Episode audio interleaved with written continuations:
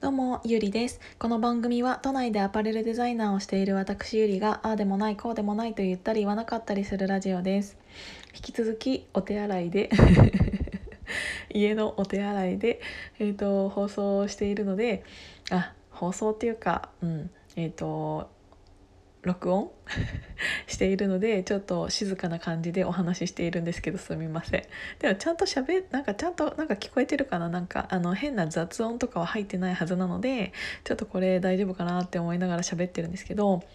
あのねもうね旅行に行きたさすぎてもうやばい。あの私本当に、えーと、最初の方に聞いていただいた方は、えーとご存知かもしれないんですけど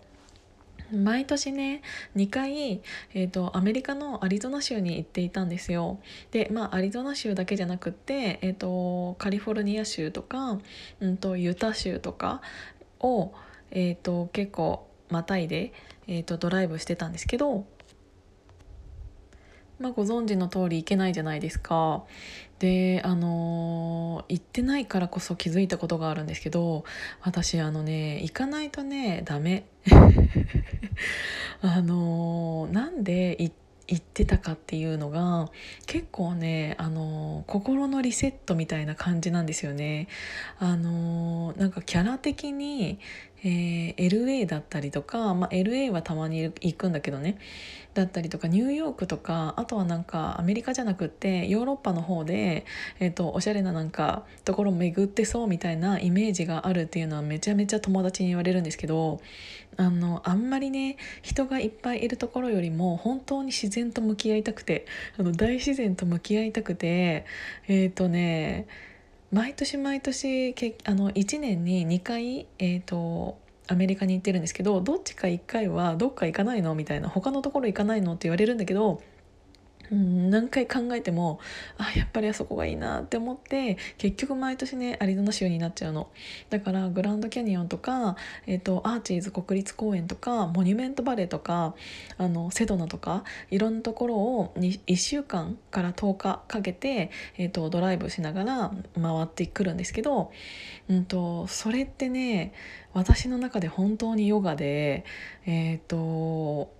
普段さ特に東京都内で、えーと、生きていると本当にいろんな人にたくさん会うし、えーと、人がいないところを探す方が本当に困難じゃないですか。の中うーん自然だから、えーと、リセットするために、えー、大自然と向き合ってあの今頭の中にある悩みだったりとかそういうものが本当にね何にもなくなるのあの自然ってすごいなって思うのがただそこにあるだけなのになんか壮大すぎて自分のちっぽけさみたいなのをもうそれでもうバッて忘れさせてくれる一瞬で。あのたくさんねいろんな人と,、えーと、会ったりお付き合いしたりするのってすごく楽しいんだけどそれって結構疲れるんだよね。なぜかというとちょっと前にお話しした通り、うん、人間って結局シンプルじゃないじゃないですか。